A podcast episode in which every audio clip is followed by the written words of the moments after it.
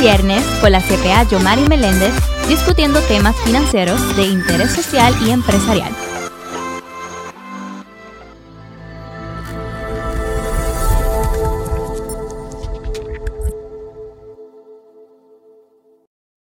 Bueno, vino el viernes y vino el día de hablar de otro tipo de uva, para lo cual tenemos aquí a Sonia Sayas de Cata Vinos. Bienvenida, Sonia. Gracias, Yomari, como siempre, una vez más aquí en Vino el Viernes, así que hoy vamos a hablar de garnache y de priorato.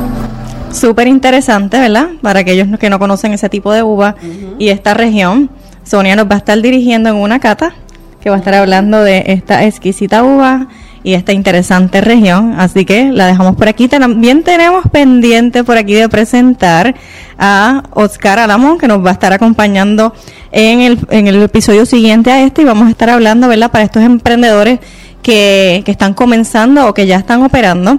Vamos a estar hablando de, de seguridad en datos y cómo proteger tu hardware y software. Eh, y tenemos a Jonathan, que hoy sale en cámara y nos va a estar acompañando para degustar el vinito. Así que vamos a estar, vamos, vamos a lo que vinimos. Yo quiero saber de la garnacha y quiero probar este vino. Pues fantástico. Pues mira, la garnacha es un varietal bien interesante.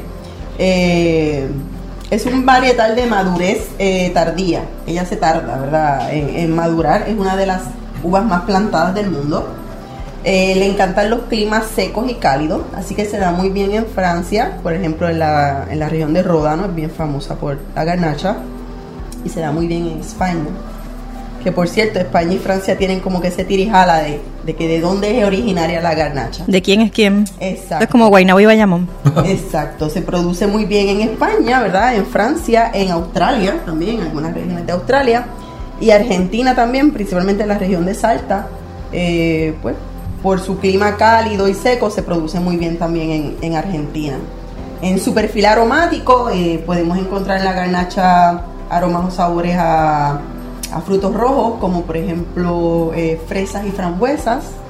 Podemos encontrar ciruela, podemos encontrar notas a cuero, a hierbas secas, a pimienta blanca. Eh, son algunas características, ¿verdad?, que los puede dar el, vino eh, que produce la garnacha. En su color también podemos notar que es un poquito más granate, no es tan rubí ni tan brillante ni tan rojo, son vinos predominantemente secos eh, tienden a ser alcohólicos, pero su cuerpo y su acidez y su tanino son medios. Son medios. Es un vino muy bueno, es un vino que es parte de uno de los eh, blend o ensamblajes más famosos del mundo, que es el Chateau of the Pape, que esto se produce en Ródano, en, en Francia. Eh, y básicamente pues es una uva que es muy versátil también, es muy buena para, para comer con ella, ¿verdad? Para, para, para maridar, eh, acompañar con carne roja, con un buen queso, eh, con comida que tenga especias como pimientas, etcétera. Es muy bueno también para acompañar. Así que yo creo que sin más preámbulo vamos a la casa. Súper, sí. Vamos a ver. Visualmente, como les dije, ¿verdad? Se ve granate, no se ve rubí, no se ve súper brillante, se ve un poquito opaco. Esto yo creo que es bien característico, ¿verdad? De esta región de donde es como tal este vino, que en este caso es del Priorato. Sí, se ve un vino oscuro, ¿verdad? Los que hemos catado en otras veces son como que tú puedes ver bastante a través de la copa. este no. aquí no lo vemos nuestros dedos, así que es un vino profundo, que tiene mucha profundidad, tiene mucha concentración de color a nivel aromático, en la fase olfativa, pues me da mucho terroir, me da, me da un poquito de alcohol en nariz. Como le estaba diciendo, es un vino que la garnacha produce vinos alcohólicos. En este caso creo que es como un 15% de alcohol. 15. ¿Qué dice la etiqueta? 15. 15. Me da frutos, eh, frutos negros. A mí me está dando ciruela, eh, esa mineralidad terrosa, como la tierra, hay como una humedad aquí. ¿Qué te parece, Oscar? Sí, eso, eso mismo estaba pensando, la, tierra húmeda, tierra húmeda. Ajá. Me sacaste la palabra que yo creo que sí. Eh, me encanta el color. Cuero también, claro, color- siempre da el- esas el notas animales. Ese color me gusta y, y noto el sedimento, o sea que es, es Sí. bien, bien de bajo filtrado. O sea, Sí. el filtrado que tiene no, no quizás a lo mejor la, casa no, no hace un filtrado tan alto. También en este caso es un vino del 2015 que ya tiene también unos añitos, que podría también tener un poquito por eso, pero sí es posible que sea por la por poco filtrado. Vamos entonces a paladar a ver qué tal.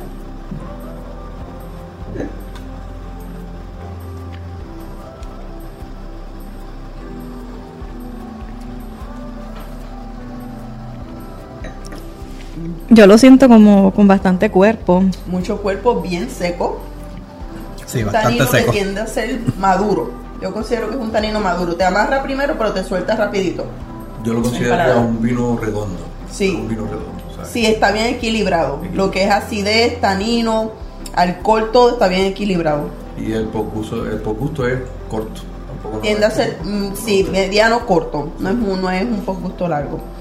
Está bien bueno. Sí, está bueno. Bien seco, lo siento bien seco. Sí. sí. Yo de los vinos que hemos degustado es de los olores de que más me ha gustado. Es bien oloroso y tiene, y tiene mucha complejidad en aroma. Como también. perfumado, exacto. Tú no Sí. puedes distinguir este si huele a, a esto mismo, a cuero o hasta un poco de fruta. Realmente, Yo, yo pienso que lo que tiene son como capas de aroma. Inicialmente pues medio ciruela, pero si uno va por ahí poquito a poco, tú le vas sintiendo pues ya que si esas notas más terrosas, más humedad, mineralidad, cuero, notas animales, etcétera. y la, la uva garnacha no es tan común, ¿verdad? Tan escuchada cuando uno va a una conversación de vino o una mesa a compartir un vino. Más sin embargo, fíjate, es una de las uvas más plantadas del mundo. ¿Y se compara con alguna otra uva o tiene sus características bien peculiares? Bueno, la garnacha en, en Priorato está la, está la garnacha esta como tal. Hay una que dicen garnacha peluda. Ok. Está ahí se da también la cabernet en menor cantidad, pero se da la cabernet, se da el merlot. Este, pero en particular, pues esto es una uva que se utiliza mucho en blends también, como les dije en Chateauneuf du Pape, se utiliza en otro blend que se llama el GSM, que es otro blend muy famoso. Eh, pero realmente produce vino alcohólico y muy, a mí me gusta la garnacha. No, eh, realmente yo la he comprado, ¿verdad? Para consumirla, por ejemplo, en, en la casa. pero esta en específico, es- es- esta botellita, realmente está... El, el, el posgusto que te deja es súper interesante, súper rico. Sí, es que hay un vino más complejo, que probablemente a lo mejor lo que has comprado antes es un vino con más complejidad. Está muy bueno, su cuerpo también. Es como nosotros diríamos que es un vino que te lo puedes ver, te lo puedes ver a media tarde, tranquilito, Sí. en casa, solo. Sí, y con una que- tablita de queso. Sí, yo creo que a sí. lo mejor no necesitas, no necesitas a lo mejor comer. Comer, ¿no? Te lo puedes disfrutar solito con una, una tablita de queso. Una tableta de queso. ¿Y de qué país exactamente? es la- Este como tal es de España, de la región del Priorato. Eso es una región en Cataluña, específicamente en Tarragona. Es, la, es una denominación de origen calificada de España. La otra es Rioja. A veces pensamos que Ribera del Duero es una DOC, pero no. Ribera del Duero es un DO. Y es uno de los casi 100 DO que hay en España. Pero en el caso de DOC, en España hay dos, es Rioja y Priorato. Eh, es muy, una región muy conocida por sus suelos, una región muy conocida por sus viñedos, que son en forma de terrazas.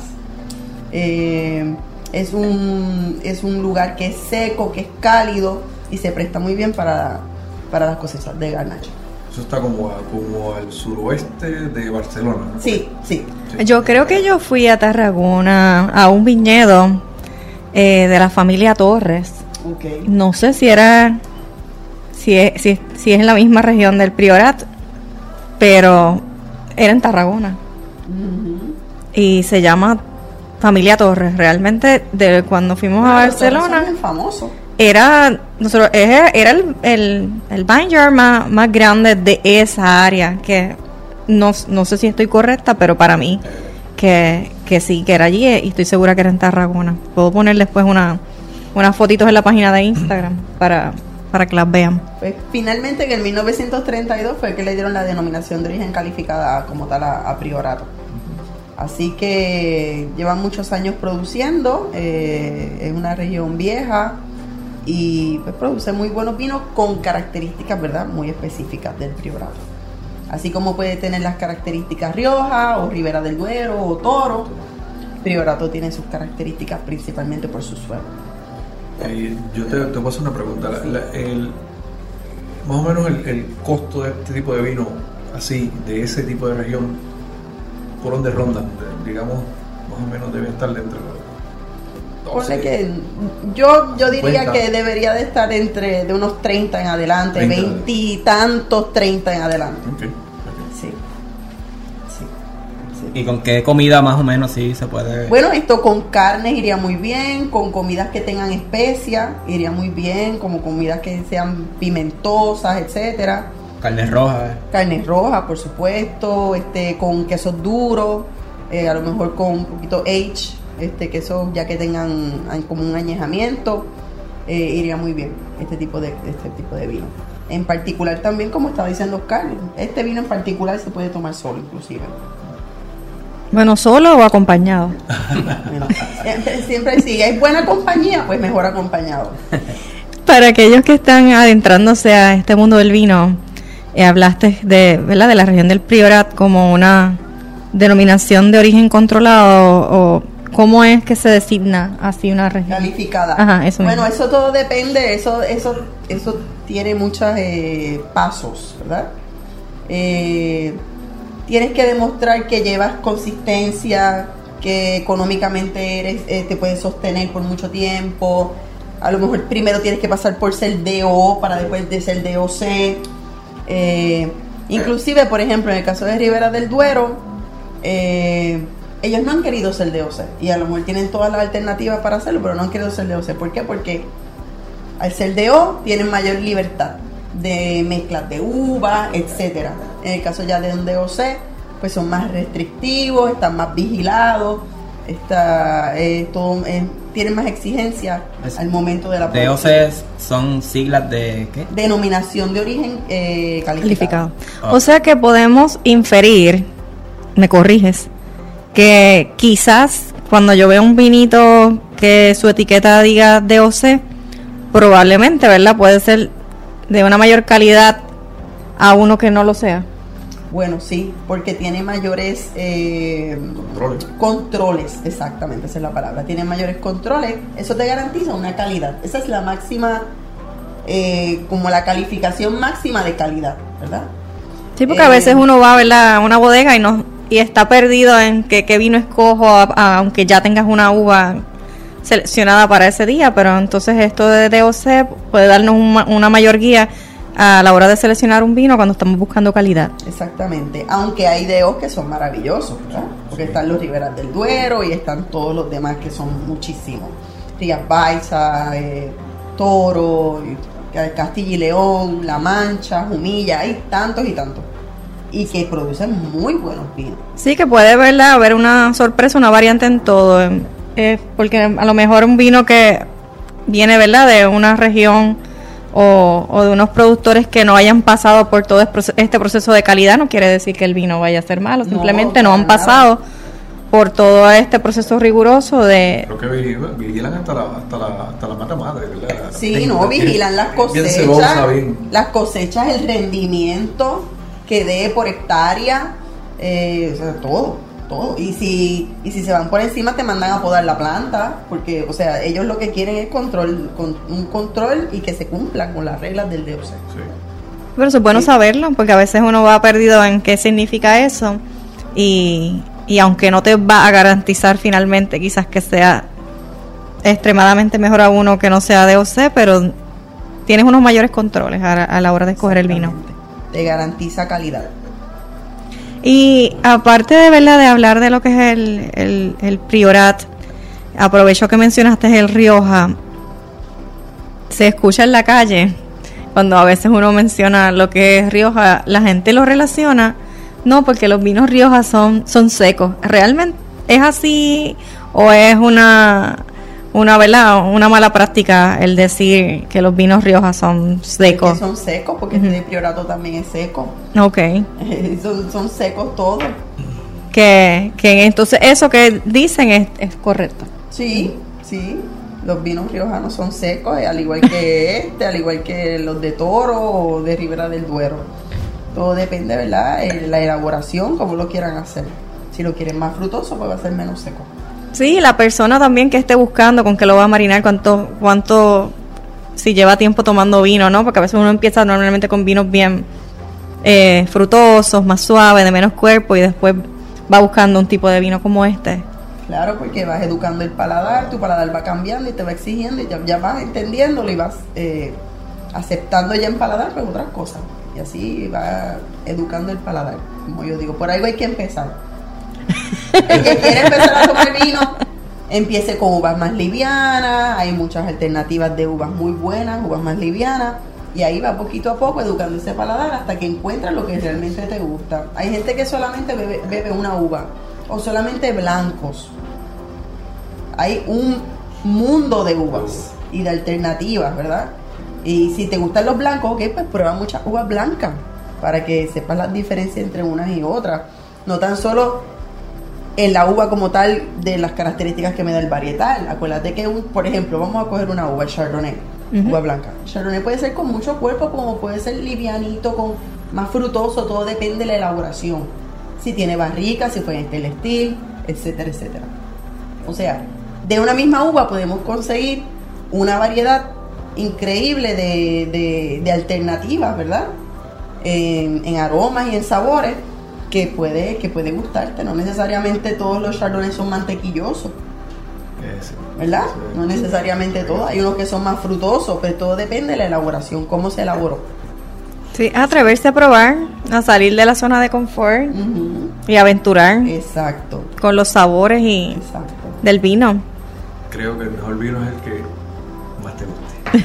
El mejor vino es el que tienes en tu mesa descorchado por la mejor compañía. Así que ese es mi, ese es mi lema. Y a veces la mejor compañía es uno mismo. Uno mismo, así mismo es. O un libro, o escuchar música. Sí, porque la gente a veces no, no voy a abrirme una botellita porque estoy sola. No, ábrela. Ábrela, claro. Ábrela, relájate y, y disfruta. de- Vino que abres, vino que te debes tomar. Yo no recomiendo que lo guardes en la nevera porque ya no vas a ver igual. Ya oxigenó. Sí. Eso es el vino que descorches, bébetelo. Botella abierta, botella muerta. Exacto, botella abierta, botella muerta, exactamente. No, no, no se puede desperdiciar. No, no podemos desperdiciar porque es que no vas a ver igual, ya oxigenó.